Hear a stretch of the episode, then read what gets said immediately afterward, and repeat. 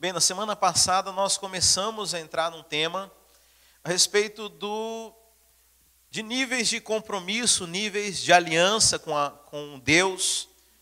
E às vezes a gente fala assim: ah, eu tenho uma aliança com Deus e não com a igreja, ou não com a obra, né? E é um engano a gente falar a respeito disso, porque a aliança com Deus, ela nos é, impele, ela nos constrange para poder cuidar da obra do Senhor. É impossível você ter uma aliança com uma pessoa e aquilo que é importante para essa pessoa não ter sentido para você. Então, das duas umas, ou você é, é, não entendeu o que, a importância para aquela pessoa a respeito disso, ou você não tem uma aliança, você apenas imagina que tem uma suposta aliança. Aliás, aliança era uma coisa que no Antigo Testamento era levada muito a sério, né? A gente conhece, a gente ouve muito falar até hoje a respeito da aliança de sangue, né? Mas havia todo um ritual no Velho Testamento quando alguém fazia uma aliança com uma outra pessoa, né? Aquela pessoa tirava a sua capa é, e, e, elas trocavam a capa, trocavam os seus cintos, é, é, trocavam a sua espada. E isso tinha toda uma simbologia e um significado, mas basicamente dizia o seguinte: agora nós temos uma aliança, nós somos aquilo que é seu, é meu, aquilo que é meu, é seu, e aquilo que e os seus inimigos passam a ser os meus inimigos e vice-versa. E eu quero dizer, irmão, você imagina como deve ser maravilhoso você ter uma aliança com Deus. Né? Aliás, Deus não precisava fazer aliança com nenhum de nós, né? mas pela sua é, é tremenda graça, Ele nos escolheu um dia e é interessante que a Bíblia fala que foi Ele quem nos escolheu, né? Talvez você ache que você veio aqui por uma escolha, né? Mas eu quero dizer que a escolha foi dele, né? Você simplesmente respondeu a algo inexplicável que te, te atraiu para Deus, mas foi o próprio Deus que te atraiu a Ele. E é interessante quando nós temos uma aliança com Deus. Eu, é, a Bíblia diz assim, ah, se não me engano, está lá em João, posso até olhar aqui sem perder muito tempo, mas fala assim que tudo é vosso, voz de Cristo e Cristo de Deus. Deixa eu achar isso aí para você. Ah, se quiser ainda abrindo sua Bíblia, se não me engano, está lá no livro de no Evangelho de João.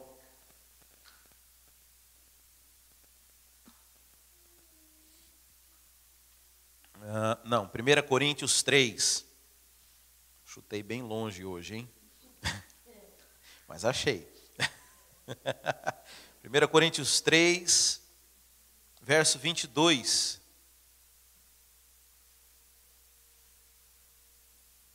Vinte. Mas vós sois de Cristo e Cristo é de Deus. Não, não era aí não. Quem sabe eu chutei certo, dá esperança aqui então. Uh, eu continuo achando que é João, hein? Vamos ver.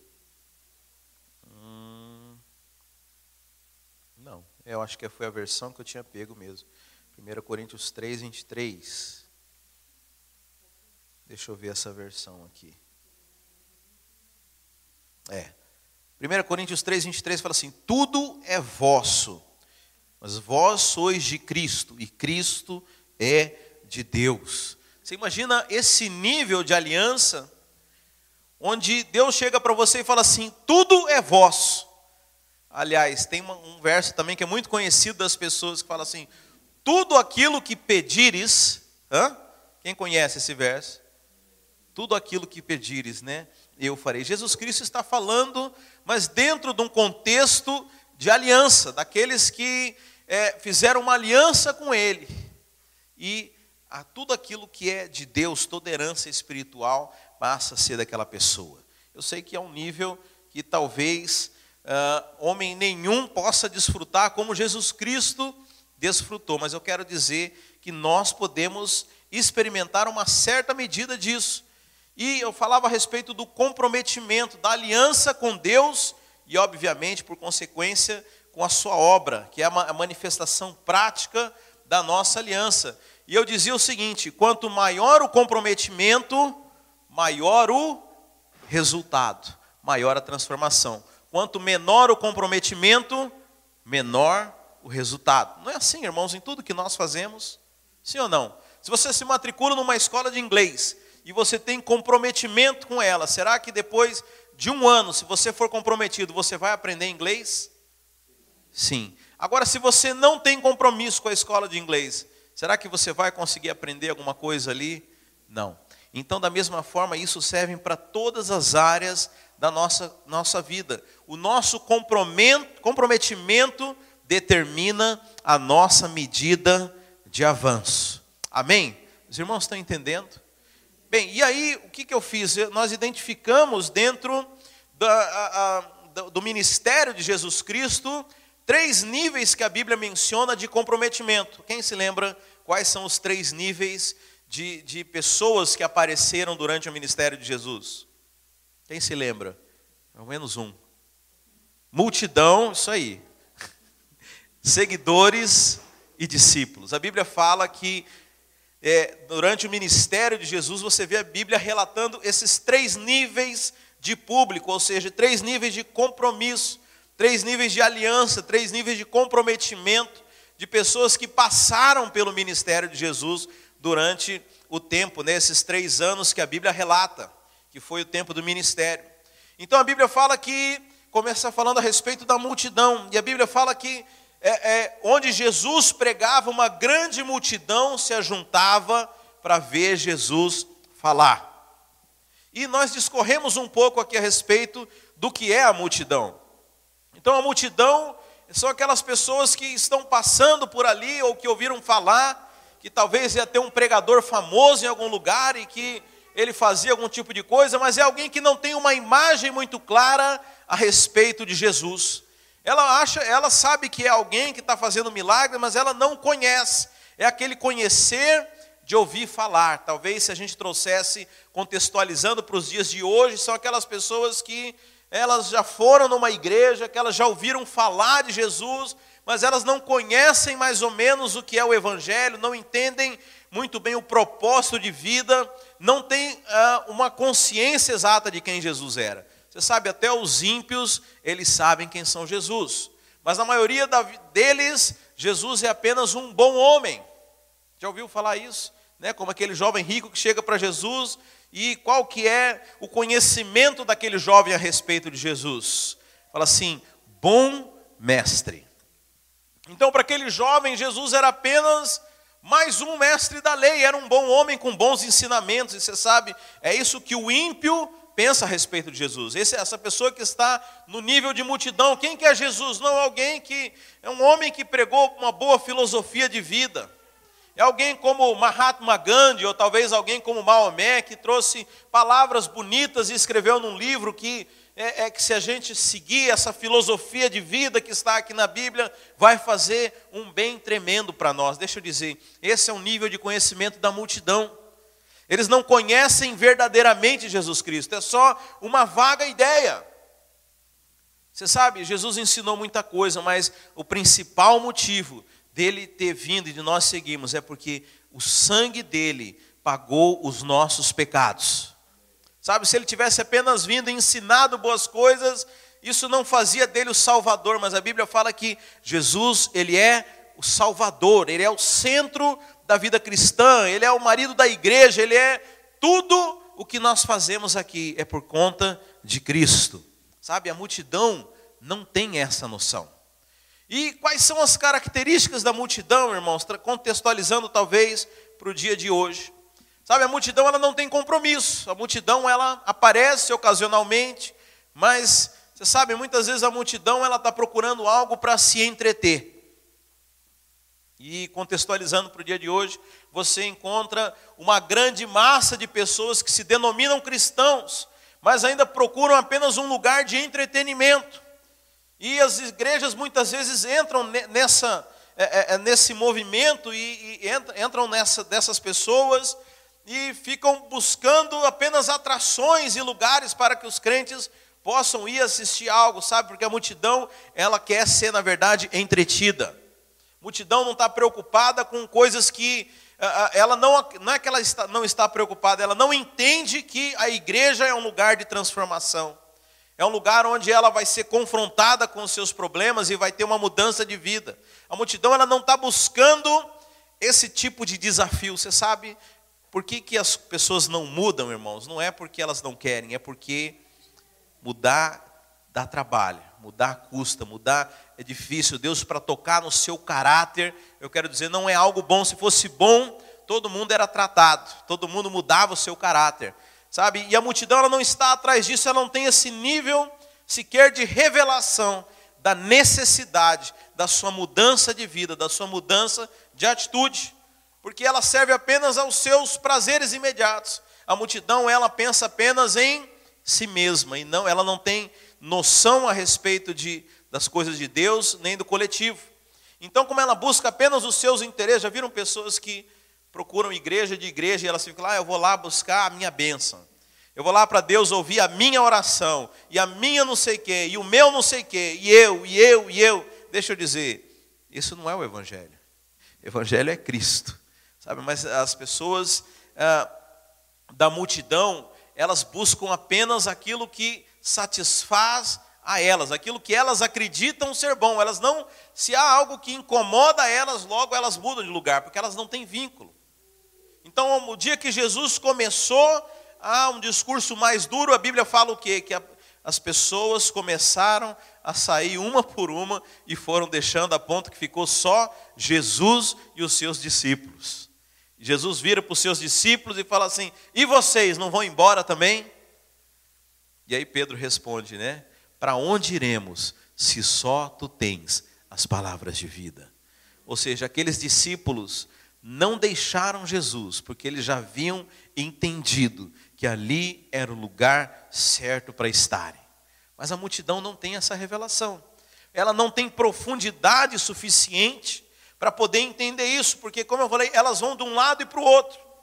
E como elas vão de um lado para o outro, não dá tempo de perceber e de entender os processos que Deus tem. Ela não tem compromisso. E deixa eu dizer, como eu falei, o compromisso ele está diretamente relacionado com o seu avanço. Então, como a multidão não tem compromisso, ela não tem avanço. Ela está sempre no nível do raso.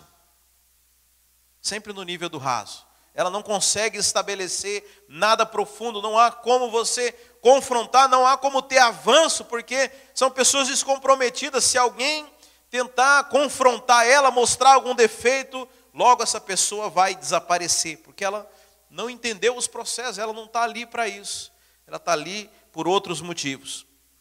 Mas por outro lado, irmãos, nós temos também no ministério de Jesus aqueles que eram os seguidores, que já é um nível um pouquinho diferente da multidão, amém? Qual que é o segundo nível? Seguidores. Os seguidores, irmãos, e aí é interessante a gente entender por que, que nós não devemos, sabe, quando a gente às vezes ensina a respeito disso para as pessoas. Ok. Tudo bem, deixa as crianças. Deixar as crianças. Pô, ia ser uma boa, Inipo. Aleluia, glória a Deus por essa geração das crianças.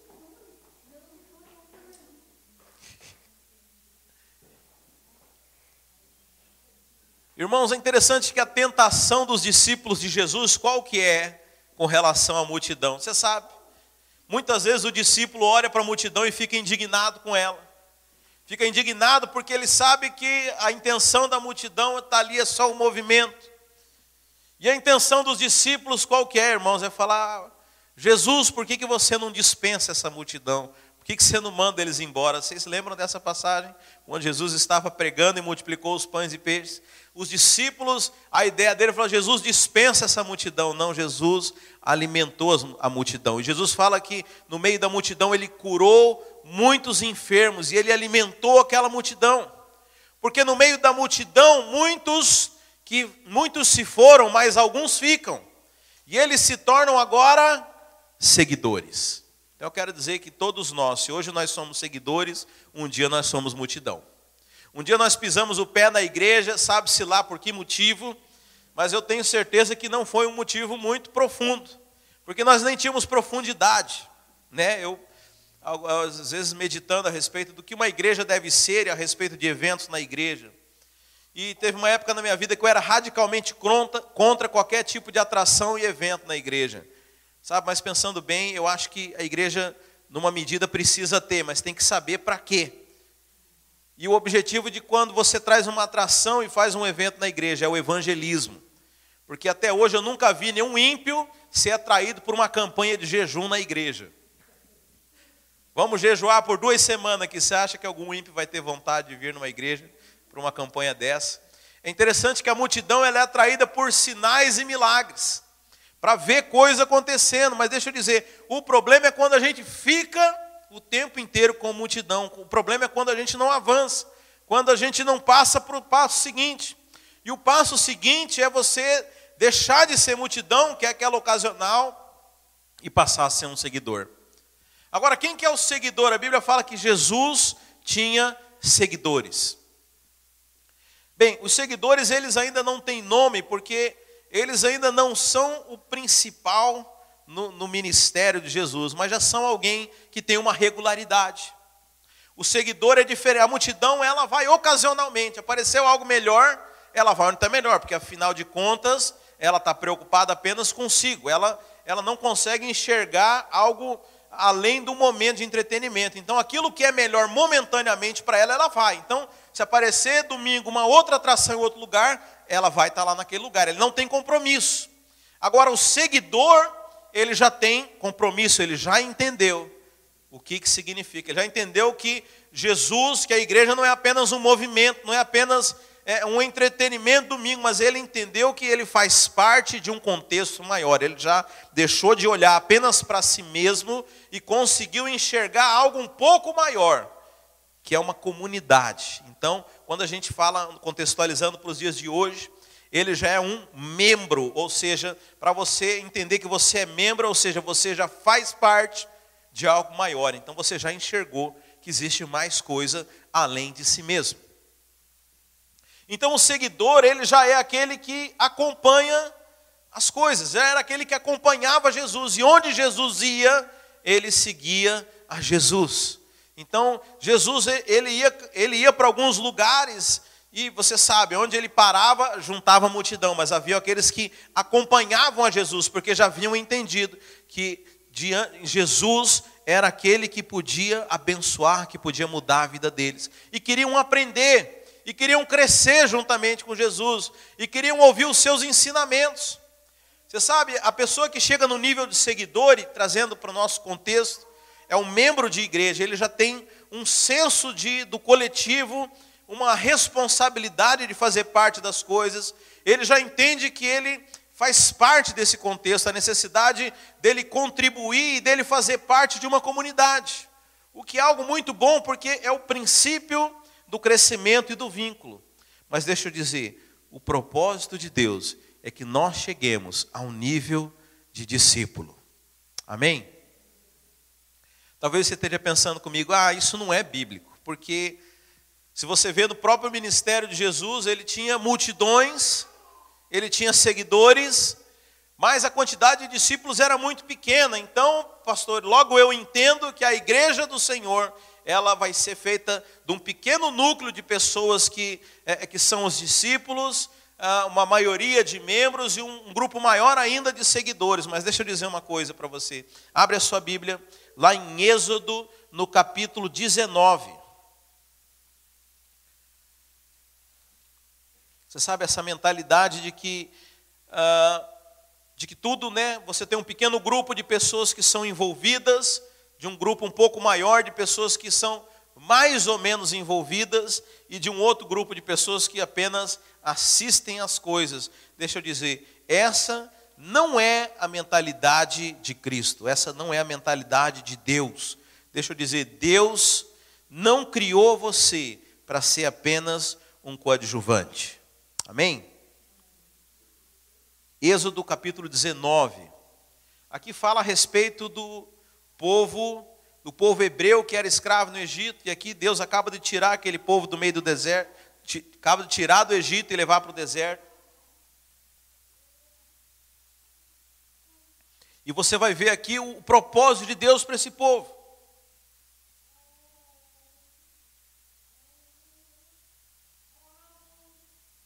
Então diz assim: No terceiro mês da saída dos filhos de Israel da terra do Egito, No primeiro dia desse mês vieram ao deserto de Sinai, tendo partido de Redifim, vieram ao deserto do Sinai, no qual se acamparam ali, pois se acampou Israel em frente do monte. Ou seja, tinha acabado de sair do Egito, acabado de, de resolver todas as pendências da briga com o exército de, de, do Egito, e eles finalmente se acamparam de frente para o monte Sinai, e ali agora eles vão ouvir de Deus qual que era o propósito, o que, que Deus queria deles. Então subiu Moisés a Deus, e do monte o Senhor o chamou e lhe disse: Assim falarás à casa de Jacó, e anunciará aos filhos de Israel: Tendes vistos o que fiz aos egípcios, como vos levei sobre asas de águia, e vos cheguei a mim. Agora, pois, se diligentemente ouvires a minha voz e guardastes a minha aliança, então sereis a minha propriedade peculiar dentre todos os povos, porque toda a terra é minha. Vós me sereis reino de sacerdotes e nação santa. São essas as palavras que falarás aos filhos de Israel. Amém? Só para você entender, Deus tirou uma nação inteira do Egito. Você sabe, isso, essa história começa com uma aliança que Deus faz com Abraão. E Abraão tem um filho chamado Isaac, Isaac tem outro filho chamado Jacó. Por isso que ele fala a respeito da aliança com a casa de Jacó. E esses filhos de Jacó se tornam uma nação, conforme a promessa que Deus havia feito a Abraão. E agora esse povo ele vai para um lugar onde Deus não queria, que é o Egito e lá eles se tornam escravos. E a Bíblia fala que durante esses foram 400 anos de escravidão no Egito. E Deus escuta o clamor daquele povo, tira aquele povo do Egito, você sabe, você conhece a história das dez pragas diante de Faraó, leva eles para o deserto e agora fala: agora que vocês se tornaram livres, eu quero dizer uma coisa, eu quero fazer uma aliança com você. Lembra que, que na semana passada nós falamos respeito novamente, Josué 24. Deus quer fazer uma aliança com você. Deus está falando de novo para você nessa manhã. Deus quer uma aliança. Deus é Deus de aliança. Amém? Ah, pastor, eu vivo na graça, não preciso de aliança. Não, eu sou abençoado. Quero dizer que você é abençoado, sim. Mas eu quero dizer que há níveis de comprometimento. Eu vou falar para você a diferença do discípulo. E o que Deus quer é trazer você para um nível maior. Quanto mais comprometimento, mais avanço. Então Deus chama esse povo. Eu imagino que esse povo havia acabado de, de fugir e atravessa o Mar Vermelho a seco. E chega lá e enxerga aquele, aquele exército do Egito sendo destruído.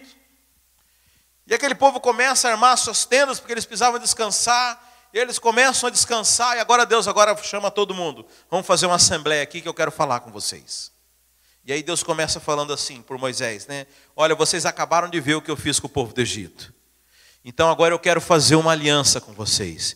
E eu quero que vocês, vocês sejam o meu povo. Eu escolhi vocês para que vocês sejam reis e sacerdotes. Amém? Sabe, essa aliança continua com nós até hoje, irmãos. Então Deus não queria que o povo tivesse um rei, não, mas Deus queria uma nação de reis. Deixa eu dizer, Deus ele não quer um discípulo, Deus chamou todos nós para esse mesmo nível de intimidade com ele. É uma nação toda. Agora, vira uma página na sua Bíblia, vai lá para o capítulo 20 agora. No verso 18. Olha qual que é a resposta do povo. Êxodo 20, verso 18. Vendo-se o povo diante dos trovões e dos relâmpagos e do som da trombeta e do monte fumegando, todos tremeram assustados, ficaram à distância e disseram a Moisés: Fala tu mesmo conosco e ouviremos, mas que Deus não fale conosco, para que não morramos. Moisés ainda tentou resolver, olha o que ele fala aqui no 20. Moisés disse ao povo: Não tenham medo, Deus veio prová-los para que o temor de Deus esteja em vocês e os livre de pecar. Mas o povo não aceitou.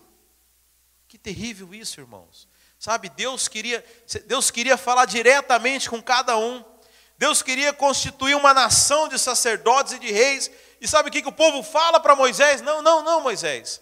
Faz o seguinte: você fala com a gente e Deus fala com você. Eu não preciso falar com Deus. Eu não preciso, não, não. Fica só você de sacerdote, fica só você de governante sobre o povo. Mas deixa eu dizer, esse não é o projeto de Deus. O projeto de Deus não é falar só com o pastor. O projeto de Deus não é usar só o missionário. O projeto de Deus não é louvar só através da boca daquele que ministra o louvor. Não, Deus, projeto dele é que todos nós sejamos sacerdotes. E você quer dizer, quer saber uma coisa? Ninguém frustra os planos de Deus. A Bíblia fala que Jesus morreu e nos constituiu uma nação de reis e sacerdotes. Abre lá em Apocalipse 5, no verso 10, diz assim: E para o nosso Deus nos fizeste reis e sacerdotes, e reinaremos sobre a terra. Sabe, os planos de Deus não mudaram. Deus nos chamou para sermos reis e sacerdotes. Deixa eu dizer, não há papel coadjuvante, não há papel secundário dentro da igreja do Senhor. Sabe, nós temos que parar com essa mentalidade que destruiu a igreja por séculos e séculos, onde há um grupo, a gente chama isso de clericalismo, há um grupo especializado que que são aqueles que são os ungidos de Deus e a grande massa que simplesmente fica assistindo as coisas acontecerem. Irmãos, nós temos que parar com isso. Essa não é a vontade de Deus. A vontade de Deus é que cada crente seja um sacerdote, cada crente seja um ministro do Senhor, cada um de nós tem intimidade, cada um de nós venha governar. Você sabe por que, que o homem foi criado? Abre lá em Gênesis 3. Gênesis, deixa eu ver se é 3 ou se é 1. Gênesis 1, 28. Vamos consultar um manual, ué. Por que, que o homem foi criado? Você sabe, Deus não faz nada sem propósito. Deus não cria nada para ver no que, que vai dar. Se você acredita que você não veio do macaco, deixa eu dizer, você tem que acreditar que Deus já criou um propósito. Então, Gênesis 1, 1, 1, 28. Aliás, 27. Momento que Deus cria uma coisa, Deus já dá propósito. Deixa eu dizer, tudo que Deus faz, Deus faz com propósito. Deus ele dá o, Deus ele cria as coisas e já dá o propósito. Não há nada que Deus cria e deixa é, é, por aí. Deixa eu dizer, se você veio ao mundo, se você existe, eu quero dizer que existe um propósito. Agora você tem duas opções, ou você vai continuar vivendo aí dando cabeçada em tudo quanto é coisa, dando murro em ponta de faca, remando contra a maré, andando por, por sua conta, ou você então vai chegar para Deus e falar: Deus, qual que é o meu propósito? Aí você vai ver as coisas andar na sua vida. Que o problema é quando a gente foi feito por uma coisa e está tentando fazer outra. Eu sempre brinco aqui, no Brasil é mais comum, né? A gente não tem muita chave de fenda lá, aí os marmanjos, né, tem que desparafusar o negócio, pega uma faca de mesa e fica tentando desparafusar com a faca de mesa. Deixa eu dizer, funciona até, mas é difícil, porque não foi criado para isso. Sabe, esse é o problema de muitos de nós, nós estamos tentando fazer coisa sem perguntar para Deus, Deus, você me criou, qual que é? Qual que é a sua para mim? Qual que, que é para eu fazer? Hã? Olha lá Gênesis 1, 27. Criou Deus, pois, o homem à sua imagem, a imagem de Deus o criou, homem e mulher os criou. Então pronto, pá, criou o homem. E agora, Deus, o que nós vamos fazer com isso? Olha o verso seguinte. E Deus os abençoou. Olha só, nós já fomos abençoados na criação. E lhes disse: Sede fecundos, multiplicando-vos, enchei a terra, sujeitai-a, dominai. Amém? Deixa eu dizer, você foi criado para exercer governo, liderança, para sujeitar a terra. Por isso que lá em Coríntios a Bíblia fala que toda a criação, até os dias de hoje, ela geme na expectativa da manifestação dos filhos de Deus. Você sabe, quando o homem pecou, a terra, aliás, só para que você entenda o contexto de todas as coisas. Nós sabemos que a terra não começa aqui quando o homem foi criado, porque a Bíblia relata lá no livro de Daniel, lá no livro de Isaías, que aconteceu algumas coisas, aconteceram algumas coisas antes do homem, do homem aparecer. E uma delas foi que Satanás, que era um anjo de luz, se rebelou nos céus e foi lançado na terra. Satanás e um terço dos anjos que foram se rebelaram contra Deus. E a terra passou a ser o único lugar do universo onde Deus não era honrado. E aí a Bíblia menciona que a terra estava sem forma e vazia, e segundo uma regra de interpretação na Bíblia, todas as vezes que nós encontramos essa, esse conjunto de palavras na Bíblia, sem forma e vazia, você pode olhar na sua Bíblia, sem forma e vazia, sem forma e vazia, foi logo depois que Deus exerceu um juízo, Deus, Deus puniu, Deus destruiu algo que não estava lhe agradando. Então a Bíblia começa nesse relato a respeito de nós, que a terra estava sem forma e vazia, mas que Deus ele começa a organizar as coisas e ele traz separação entre firmamento, entre céus e terra, entre, entre dia e noite, ele separa as coisas, e aí depois que ele organiza toda a casa, Deus vai lá e coloca o homem e fala assim: agora você domine sobre a terra, você sujeite sobre a terra, em outras palavras, governe em meu nome. E para isso eu te dou a minha imagem, eu te faço meu filho, você tem a mesma autoridade que eu, eu te dou para você governar sobre a terra. E só para você entender como os propósitos de Deus não mudam. Lá em Apocalipse 5, no texto que nós acabamos de ler, quando todas as coisas se passarem, quando Satanás for destruído e as coisas e novos céus e novas terras passarem, você sabe o que é que nós vamos fazer? Nós vamos ser reis e sacerdotes. Nós vamos governar sobre a terra. Abre de novo aí Apocalipse 5, verso 10, e para o nosso Deus nos fizeste reis e sacerdotes e reinaremos sobre a terra. Eu quero dizer que aquilo que lá em Gênesis 1 não se cumpriu até agora. Lá em Apocalipse 5 nós vamos ver o cumprimento disso, porque Deus é o mesmo ontem, hoje e amanhã. Passarão céus e terra, mas as suas palavras não passarão. Aquilo que Deus determinou vai se cumprir. Amém. Sabe, irmãos, então quando nós falamos a respeito de sacerdócio e de reino, eu estou dizendo aquilo que Deus chamou você para fazer. Eu estou falando daquilo que você foi criado. E você quer saber? A Bíblia fala que quando você exerce, quando você é aquilo que Deus chamou você para ser, você é abençoado. A Bíblia fala, Deus abençoou-lhes. Então a bênção ela está no propósito. A bênção não é a pessoa, a bênção não é um lugar. Você sabe, tem pessoa que acha que a bênção está na pessoa. Ah, não, eu vou ficar perto do fulano lá, porque aí eu vou ser abençoado. Vou tirar uma casquinha dele. Deixa eu falar, bênção não é, não é gripe para você pegar de uma pessoa para outra, não. Abraão era um cara abençoado, sim ou não? Você sabe que ele passou uns perrengues, né? A Bíblia fala que ele foi para o deserto, foi para o deserto de Gerar, lá teve fome, ele resolveu ir para o Egito. Lá Abimeleque ficou de olho na mulher dele, ele ficou com medo de morrer, falou que a mulher era irmã, deu aquela encrenca inteira que você já conhece. E ele não foi abençoado naquele momento, porque a bênção não é uma pessoa, a bênção é um propósito.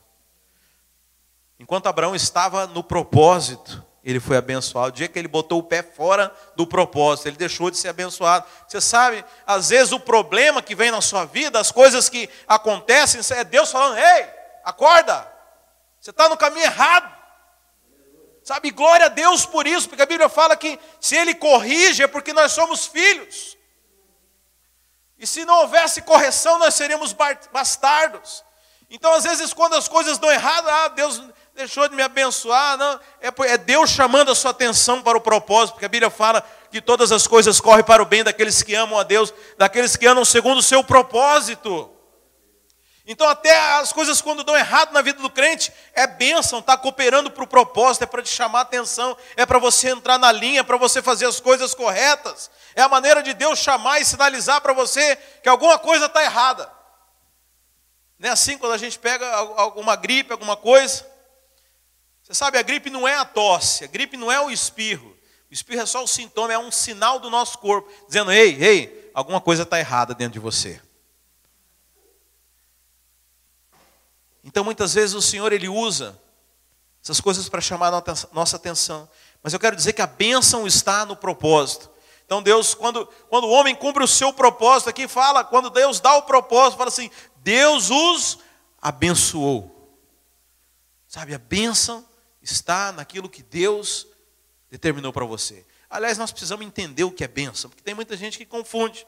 Tem gente que acha que bênção é você ter muitas posses, muitos bens. Né? Aliás, o maior conceito das pessoas de ser bem-sucedido, de viver uma vida boa, é ter dinheiro.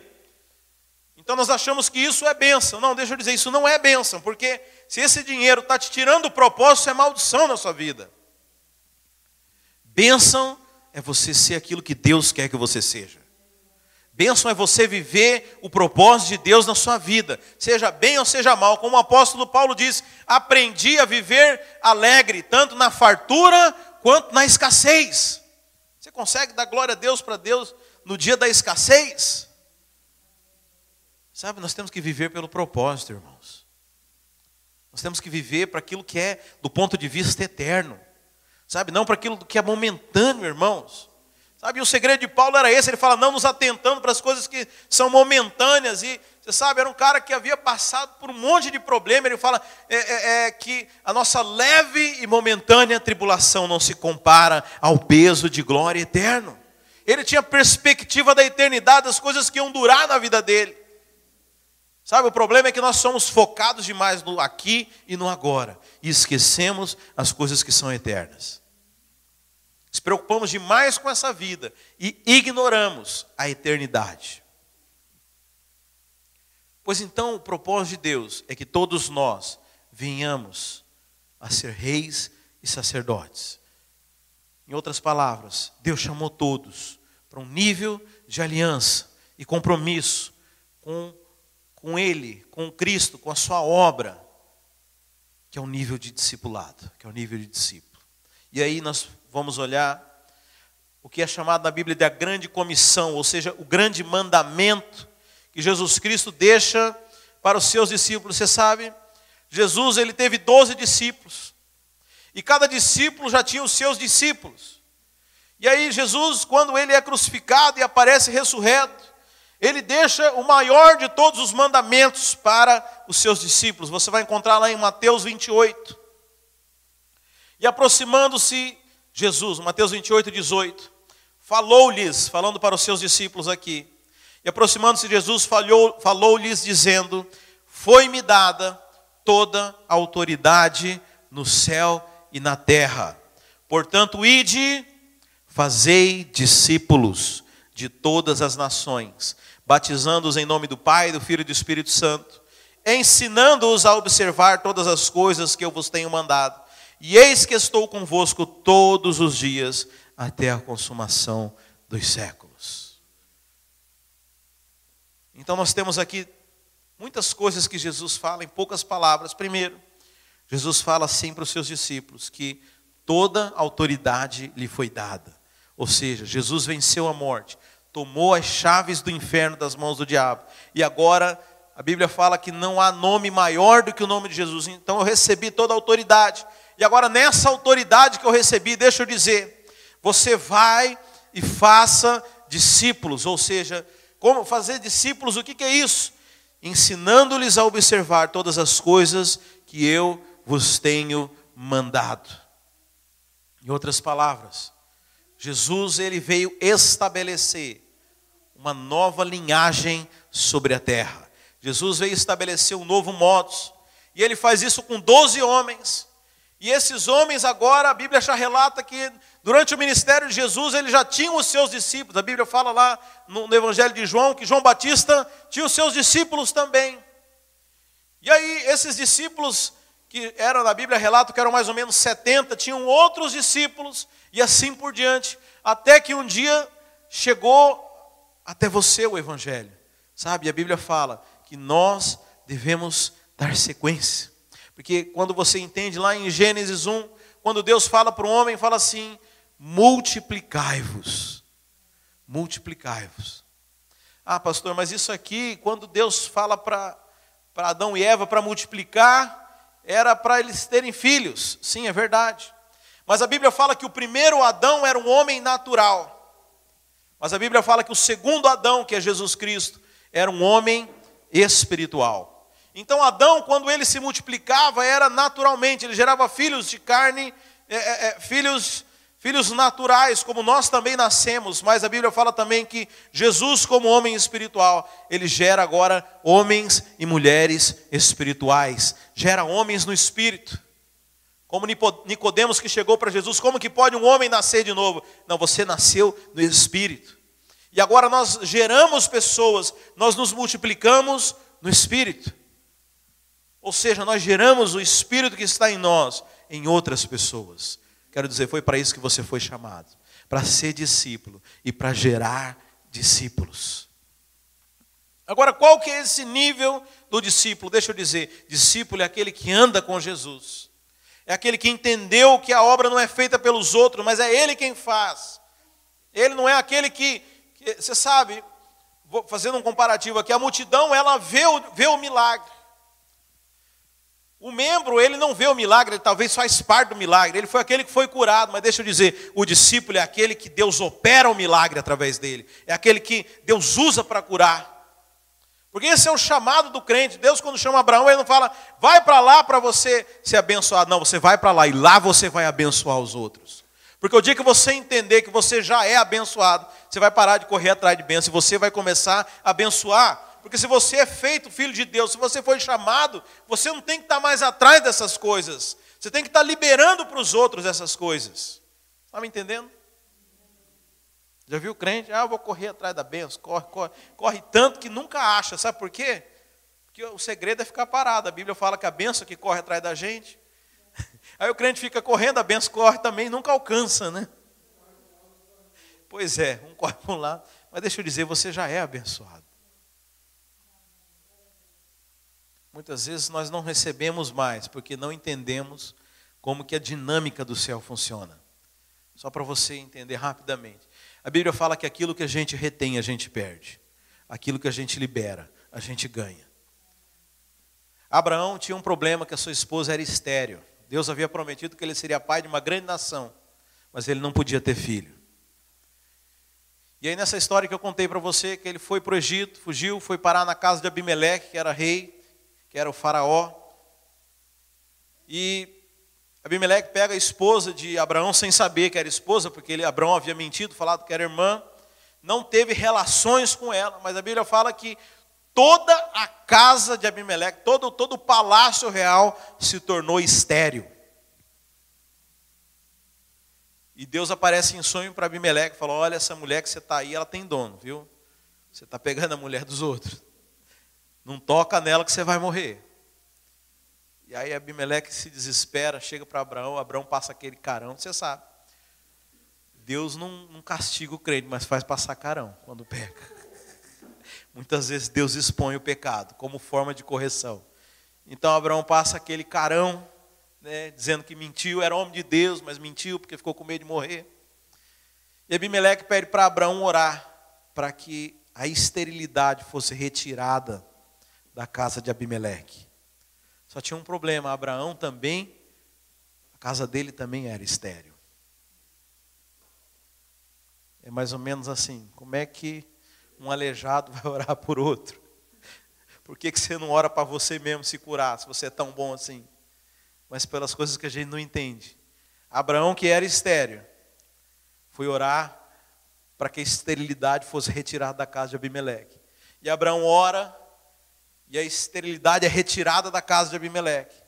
Mas tem um outro detalhe também. Mais ou menos, se você estudar na Bíblia, mais ou menos um ano depois, a esposa de Abraão, Sara, estava dando à luz também. Então, se você for fazer as contas na mesma época em que Deus mandou ele orar para o outro, que o outro fosse curado, ele também curou a mulher de Abraão. Porque as coisas de Deus a gente não entende, irmãos. Sabe, às vezes pode ser um teste. Eu me lembro de uma irmã que uma vez ela tinha problema, ela não podia ter filhos. E nós convidamos ela para fazer parte do ministério infantil da igreja. E não sei se era uma pirraça dela com Deus, uma chantagem, alguma coisa. Eu falei, eu não vou cuidar do filho, eu não, eu não posso ter filhos. Por que, que eu vou cuidar do filho dos outros? Talvez pudesse ser ali o teste de Deus? Eu me lembro na Bíblia também, estou falando isso para vocês, a história a respeito das parteiras. Se não me engano, é na história de Moisés, em que as parteiras do Egito tinham que matar as crianças, filhas dos hebreus que nasciam, porque Faraó havia decretado para que não houvessem mais crianças nascendo. E a Bíblia fala que algumas parteiras, quando chegou Moisés, pouparam a vida deles. Se não me engano, foi Moisés. Mas é interessante que a Bíblia fala que essas parteiras que eram egípcias, elas também eram estéreis, e depois disso, elas puderam, elas se tornaram férteis. Você sabe, a Bíblia às vezes está desafiando você para fazer alguma coisa, porque Deus quer te abençoar. Sabe, irmãos, eu sempre tive dificuldade de entender essas coisas, né? Tem a história também do profeta, eh, do profeta Eliseu, que chega para a mulher, para a viúva de Sarepta, e a mulher estava estava indo para fora do acampamento pegar uns gravetos para fazer um fogo, que ela só tinha um pedaço de massa de farinha, porque ela ia fazer aquilo, ela e o filho dela iam comer, e eles iam morrer, porque ela não tinha mais nada. Filho de Elias, profeta Elias. E Deus fala para o profeta, vai lá e pede para essa mulher o que ela tem. Fala, mas Deus, tanta gente rica foi mandar pedir logo para a mulher que só tinha. Você não vai deixar ela nem ter a última refeição. E a Bíblia fala que ela pegou e entregou, honrou o profeta, entregou aquilo que ela tinha. E depois daquilo, ela teve abundância e fartura, e nunca mais faltou nada na mesa dela. Deixa eu dizer, quando Deus te pede alguma coisa, é porque Ele quer te abençoar. Quando Deus pede alguma coisa, é porque Ele quer abençoar você. Sabe, Deus não fica devendo nada para ninguém. Eu já falei que a obra de Deus é pretexto de Deus para te abençoar. A, a, contribuição, toda, toda necessidade na obra é, na verdade, uma oportunidade que Deus te dá para Ele te abençoar. Mas tem um teste, tem um teste de fé. Primeiro você dá, depois você recebe. É o passo de fé. Porque que mérito que há? Que mérito que há para alguém que tem muito, tirar um pouco e dar. Agora, aquele que tem pouco, tirar o que ele tem e dar. Isso é um teste de fé. Amém, queridos? Não sei por que eu entrei nisso aqui, mas falando a respeito do discípulo.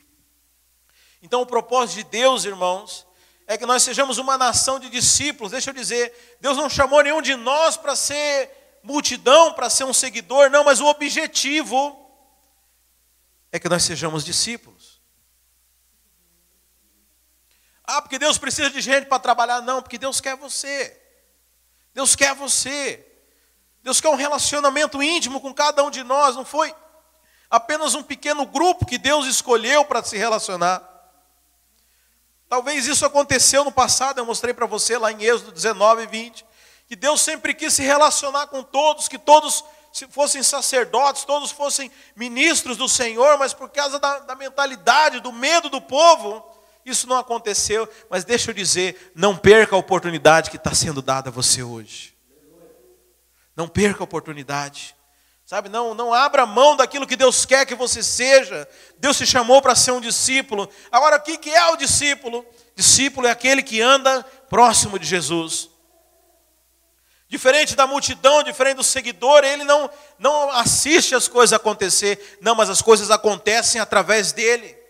Ele tem papel principal na obra de Deus. Ele entendeu que a obra de Deus é feita através da vida dele, porque ele é um discípulo, ele é alguém que foi escolhido por Deus.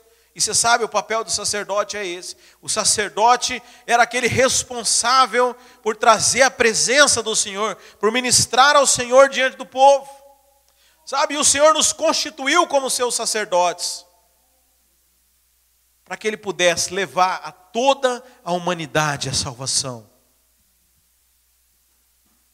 Sabe, tem gente que às vezes vem conversar comigo a respeito disso e fala assim: Ah, mas só vai ser salvo quem acreditar em Jesus só. E esse bando de gente aí que não conhece Jesus, Deus vai ser Deus vai ser maldoso, vai mandar para o inferno.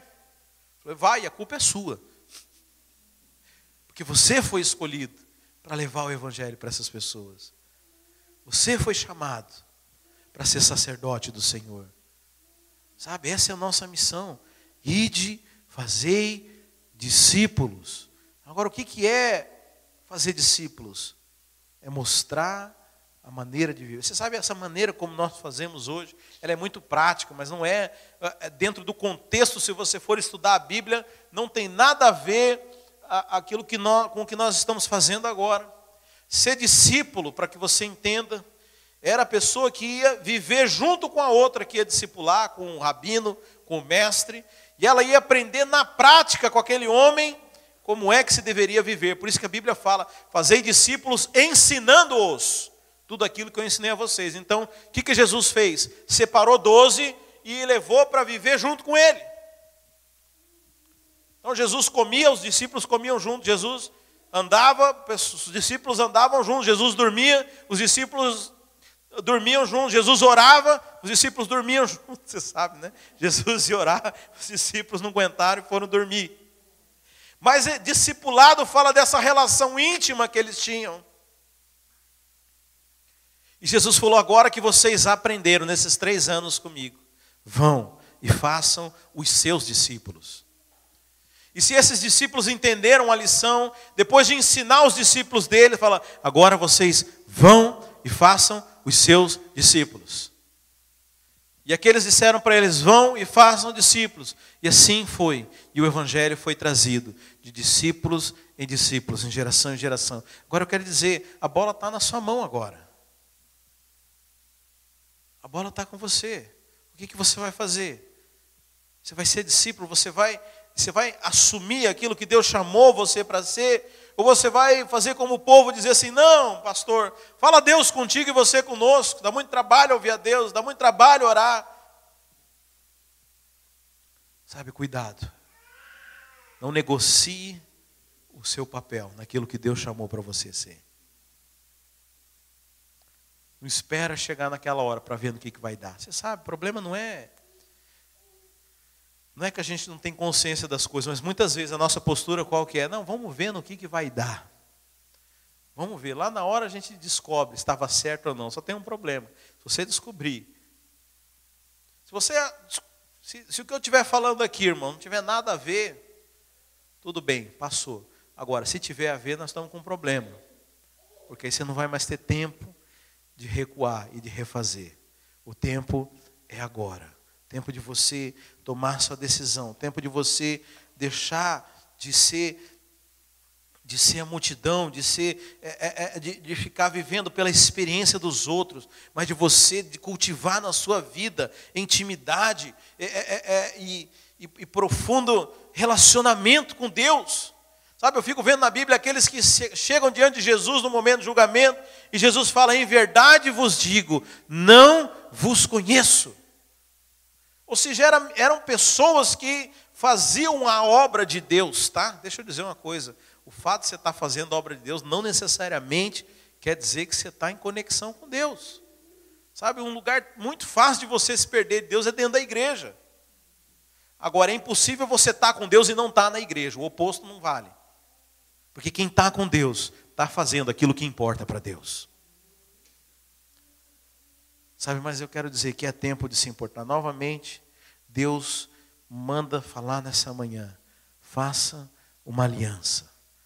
Faça uma aliança. Sabe, a obra de Deus ela é feita por discípulos. A multidão ela vem e vai. Os membros ficam. Mas chega um momento que o negócio aperta, que eu quero dizer, só ficam discípulos. Mas tem, mas você sabe, aqueles que são discípulos recebem também um galardão especial. Abre a sua Bíblia aí. Evangelho de Mateus.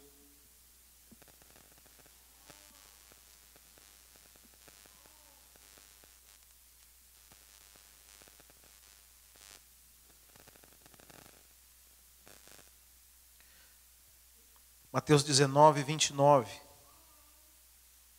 Aliás, vamos no versículo anterior. Isso aqui é algo que Jesus, ele nunca falou isso aqui para a multidão, mas ele respondeu para os seus discípulos. Então, no 23, Mateus 19, 23. Então disse Jesus a seus discípulos. Isso aqui não é discurso para a multidão, isso aqui não é discurso para seguidores, isso aqui é discurso para discípulos. Em verdade vos digo que um rico dificilmente entrará no reino dos céus, e ainda vos digo que é mais fácil passar um camelo pelo fundo de uma agulha do que entrar um rico no reino de Deus. Ouvindo isso, os discípulos ficaram grandemente maravilhados e disseram: Sendo assim, quem pode ser salvo? Jesus, fitando neles o olhar, disse-lhes: Isso é impossível aos homens, mas para Deus tudo é possível. Então lhe falou Pedro: Eis que nós tudo deixamos e te seguimos. Que será, pois, de nós? Jesus lhe respondeu, no 28, Em verdade vos digo que vós, os que me seguistes, quando na regeneração o Filho do Homem se assentar no trono da sua glória, também vos assentareis em doze tronos para julgar as doze tribos de Israel. E todo aquele que tiver deixado casas, irmãos, irmãs, pai, mãe, ou filhos ou campos por causa do meu nome, receberá muitas vezes mais e herdará a vida eterna. Sabe, aqui fala do padrão do discípulo. Daqueles que deixaram. Tô, você sabe, às vezes é difícil para algumas pessoas deixar o seu sofá no domingo. Mas aqui fala daqueles que deixaram, e eu acho na Bíblia, quando fala de alguns que deixaram muitas coisas pelo reino dos céus, a Bíblia fala que serão recompensados no reino do Senhor Jesus. Sabe, essa é a vontade de Deus. Como nós lemos em Apocalipse 5, a vontade de Deus é que todos nós venhamos a governar sobre a terra. Mas eu quero dizer que as coroas são para aqueles que deixaram as coisas pelos interesses do reino. Sabe, Deus não vai entregar coroa para quem não se preocupa. Sabe, a gente acha que posições de autoridade são é, coisas que, que beneficiam os líderes. Não, deixa eu dizer, Deus ele se preocupa com os liderados. Deus só entrega a posição de líder para quem cuida daquilo que recebeu. Sabe como Deus vai saber qual é a sua posição por aquilo que você tem cuidado? A Bíblia fala que os discípulos chegaram a Jesus e queriam ser ter posições no reino. E Jesus fala: "Aquele que quer ser o primeiro, seja servo de todos". Você sabe, o líder ele não é para ser, ser, ser servido, o líder é para servir. Deus vai dar posição de autoridade para aqueles que são servos, para aqueles que cuidam da sua igreja, para aqueles que cuidam das pessoas. Sabe, irmãos, que tremendo privilégio é esse que o Senhor nos dá, de confiar a nós os seus bens, de nos entregar as suas riquezas. E eu te pergunto, hoje, o que você tem feito com aquilo que Deus tem confiado a você? Ou melhor, deixa eu melhorar essa pergunta aqui. Você tem percebido que Deus tem confiado algo a você? Ou não? Só confiou para o pastor? Só confiou para meia dúzia de gente nessa igreja aqui. Deixa eu dizer, Deus tem confiado coisas nas suas mãos. Deus tem confiado coisas. E eu quero dizer que se você ainda não sabe, me procura que eu vou te dar coisa para você. Agora a pergunta é: você tem cuidado das coisas do seu rei?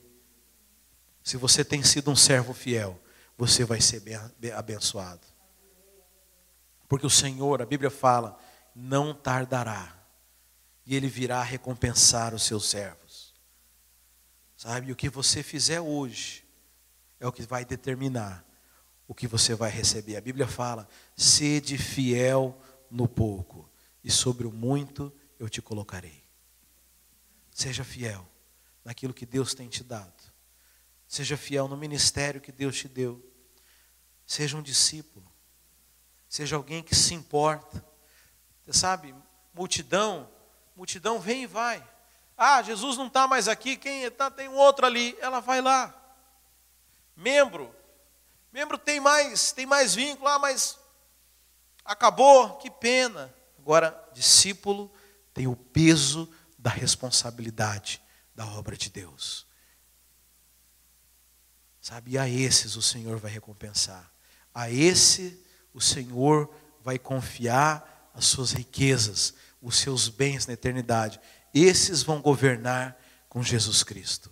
Aqueles que se importam com a sua obra. Sabe? E é isso que o Senhor nos chama, chama todos nós. Não a um grupo pequeno de pessoas, mas Deus chamou a todos. E cabe somente a nós decidir o resultado disso. Amém, meus queridos? Se coloque de pé.